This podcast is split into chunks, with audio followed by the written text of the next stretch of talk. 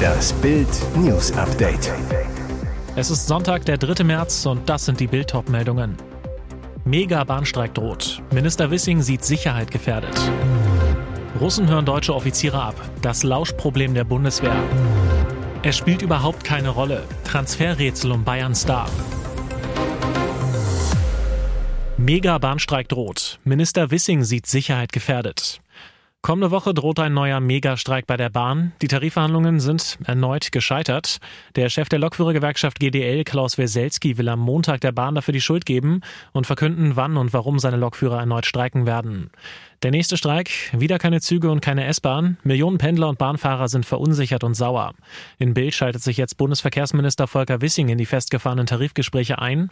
Er appelliert an GDL und Deutsche Bahn. Mit dem Beharren auf Maximalpositionen kommen wir hier nicht weiter. Es wäre den Menschen in diesem Land nicht länger erklärbar, wenn nach monatelangen Verhandlungen erneut gestreikt würde, weil die Verantwortlichen am Verhandlungstisch keine Lösung finden. Betroffen von den neuen Streiks wäre besonders die Wirtschaft, weil auch der Güterverkehr nicht fahren kann. Das könnte zu Versorgungsengpässen und Störungen von Lieferketten bei der Industrie führen. Auch Kohletransporte in die Kraftwerke und Energieversorger bekämen durch längere Streiks Probleme. Daher warnt Wissing, neben den massiven Beeinträchtigungen des Alltags für weite Teile der Bevölkerung sollten sich die Verantwortlichen ins Gedächtnis rufen, dass in Europa Krieg herrscht. Diese Tarifauseinandersetzung darf nicht zum Sicherheitsrisiko werden. Wir müssen für dieses Problem eine gemeinsame Lösung finden. Der Tarifstreit zwischen Lokführergewerkschaft und Deutscher Bahn dreht sich vor allem um kürzere Arbeitszeiten für Mitarbeiter. Am Donnerstag waren nach vier Wochen die letzten Gespräche gescheitert. Die Bahn warf der GDL fehlende Kompromissbereitschaft vor. Die GDL wiederum schob alles auf die Bahn. Viermal legte die GDL bisher im aktuellen Tarifstreit weite Teile des Bahnverkehrs in Deutschland lahm. Fern-, Regional- und Güterverkehr standen während zweier Warnstreiks und zweier längerer Streiks tagelang still. Sogar externe Vermittler konnten in den vergangenen Wochen keinen Kompromiss erzielen. Die Bahn hatte den früheren Bundesinnenminister Thomas de Maizière hinzugerufen. Für die GDL vermittelte der schleswig-holsteinische Ministerpräsident Daniel Günther. Russen hören deutsche Offiziere ab. Das Lauschproblem der Bundeswehr. Russen haben eine vertrauliche Bundeswehr-Telefonkonferenz zu einer möglichen Taurus-Lieferung an die Ukraine abgehört, den Tonmitschnitt auf ihren Propagandakanälen veröffentlicht. Am 19. Februar schaltete sich Luftwaffeninspekteur Ingo Gerhards mit drei hochrangigen Kameraden zusammen.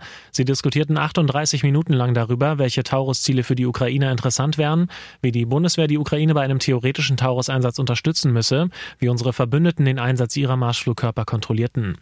Die Abhörattacke ist so schwerwiegend, dass sich der Kanzler am Samstag nach seiner Papstaudienz Audienz in Rom einschaltete.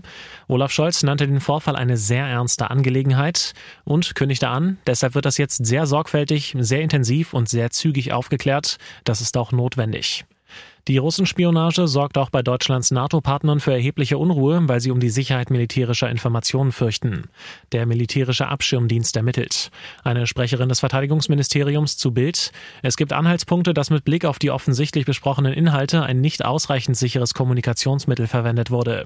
Dies ist unter anderem Gegenstand der weiteren Untersuchungen. Nach den bisherigen Untersuchungen sind laut Ministerium keine weiteren Abhörvorfälle bekannt.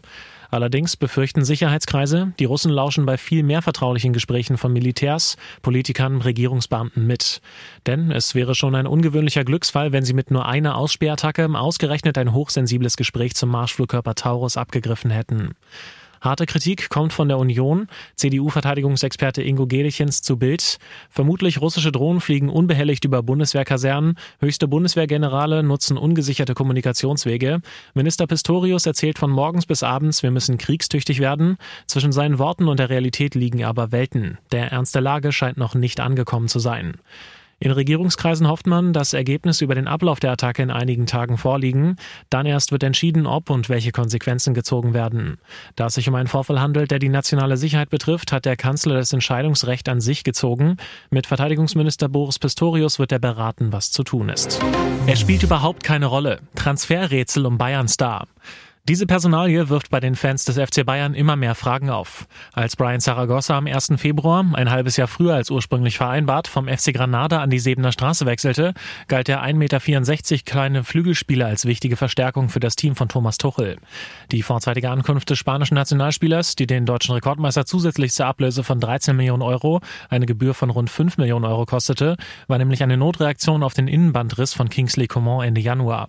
Brian sollte helfen, den Ausfall des Franzosen sowie den von Serge Gnabry aufzufangen, der wegen einer Muskelsehnenverletzung im Adduktorenbereich seit Mitte Dezember kein Pflichtspiel mehr bestritten hat.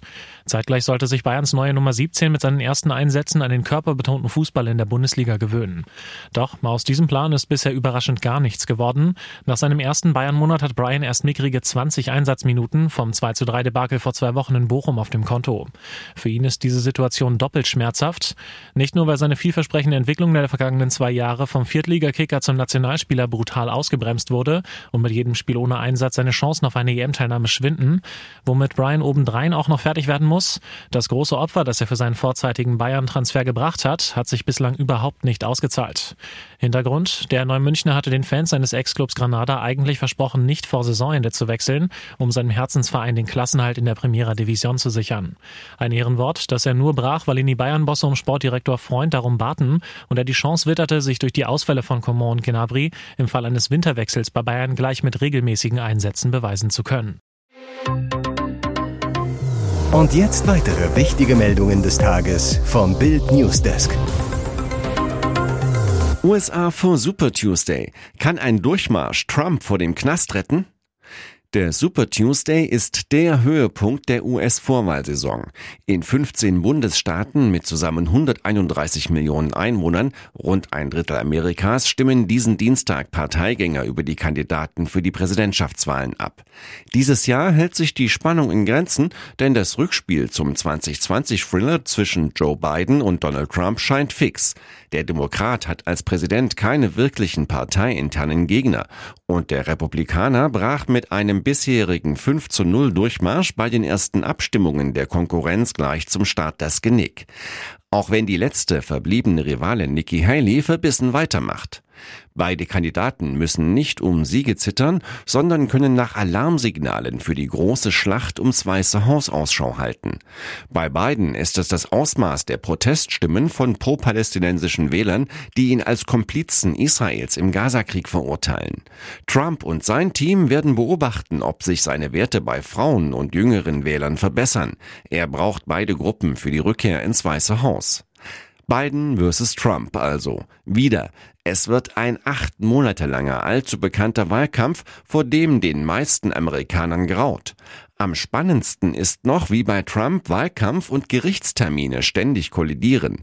Vier Strafverfahren mit insgesamt 91 Anklagepunkten laufen derzeit gegen Trump. Mehr dazu lesen Sie auf Bild.de. Mädchen in Wien vergewaltigt. Ein Kuss im Parkhaus führte zu monatelangem Missbrauch. Wien. Es ist das Dreieck der Schande. Der Helmut-Zilk-Park an den Bahngleisen im 10. Wiener Bezirk, das Parkhaus am Hauptbahnhof und einige Treppenhäuser am Favoritener Antonsplatz. Tatorte des Missbrauchs eines Mädchens, der sich über Monate zog wo Freitagabends Gassigeher rasch eine letzte Runde drehen und betrunkene laute arabische Musik vom Handy abspielen, soll eine Jugendbande aus syrischen, bulgarischen, türkischen und serbischen Migranten die erst zwölf Jahre alte Mia, Name geändert, sexuell missbraucht, gefilmt und unter Druck gesetzt haben. Im Oktober 2023 kam Mias Mutter mit ihrem Kind zu einem Polizeirevier und legte Fotos der TikTok-Profile der mutmaßlichen Täter vor. Was sie aussagte, ist kaum zu glauben. Diese Jugendlichen sollen ihre Tochter von Februar bis Juni gepeinigt haben. Das Kind selbst wollte im Beisein der Mama nicht aussagen, schilderte jedoch später, wie sie dem Drängen der Parkklicke immer wieder nachgegeben habe. Alles begann mit einem einvernehmlichen Kuss im Parkhaus am Wiener Hauptbahnhof. Dann soll Ahmad den Kopf von Mia gepackt und sie zum Oralverkehr gezwungen haben. Regelrecht angebettelt habe er sie, ihn zu befriedigen, protokollierten die Polizisten Mias Aussage. Sie gab nach, weil sie befürchtete, sonst nicht weggelassen zu werden, steht sinngemäß in der Bild vorliegenden LKA-Akte. Mehr zu dem Fall lesen Sie auf Bild.de. Alles Fake? Michaela Schäfer schockt mit XXL-Tattoo. Der Körper von Michaela Schäfer musste schon so einige Beauty-Eingriffe wegstecken. Jetzt wurde wieder Hand angelegt. Auch diesmal ging es unter die Haut, denn das Erotikmodel hat sich ein äußerst großflächiges Tattoo stechen lassen. Auf Instagram präsentiert sie stolz das Ergebnis. Ab jetzt zieren breite schwarze Streifen ihre Schultern, Oberarme, Dekolleté und den Bereich unter ihrer Brust. In ihrer Story sagt Michaela zu ihren Fans, Tada, hier ist es. Ey Leute, ich sehe echt ein bisschen fertig aus. Es sind auch ein paar Tränen geflossen, es war mega schmerzhaft. In einem kurzen Video gibt sie ihren Fans zudem Einblicke in die schmerzhafte Prozedur. Viele Tage musste ich es verstecken, viele, viele Tage Schmerzen ertragen und jetzt kann ich es euch endlich zeigen. Mein neues Tattoo. Ich weiß, es ist krass, aber Leute, Hashtag I love it. Mehrere Stunden habe es gedauert, aber nun sei sie super happy. Es steht mir richtig gut, ich kann mich gar nicht satt sehen, sagt Michaela. Was ihre Fans dazu sagen? Einige zweifeln an der Echtheit des Tattoos. Klarer Sieg beim Formel 1 Auftakt. Krise bei Red Bull. Verstappen hat was dagegen. Was hatten wir gehofft? Wer glaubte, dass die neue Saison richtig spannend starten würde, sah sich leider getäuscht. Max Verstappen fährt die Konkurrenz in der Wüste zu Staub. Selbst das Chaos um Red Bull Teamchef Christian Horner konnte den Holländer nicht ablenken. Beim ersten Rennen der Saison fuhr der dreifache Weltmeister in Bahrain einen ungefährdeten Startzielsieg ein, kam mit 22 Sekunden vor seinem Teamkollegen ins Ziel, pure Dominanz. Zwar versuchte Charles Leclerc im Ferrari in der ersten Kurve all sein Glück, doch Verstappen überstand den einzigen brenzligen Moment des Rennens und fuhr danach der Konkurrenz davon. Das perfekte Rennwochenende machte Sergio Perez im zweiten Red Bull perfekt. Von Position 5 fuhr er auf Platz 2. Krise bei Red Bull? Zumindest nicht auf der Strecke. Einen Start zum Vergessen erlebte dagegen Nico Hülkenberg als 16. Dass er mit dem Haas nicht um den Sieg fährt, war ja klar. Dennoch setzte er mit Platz 10 in der Quali ein Ausrufezeichen.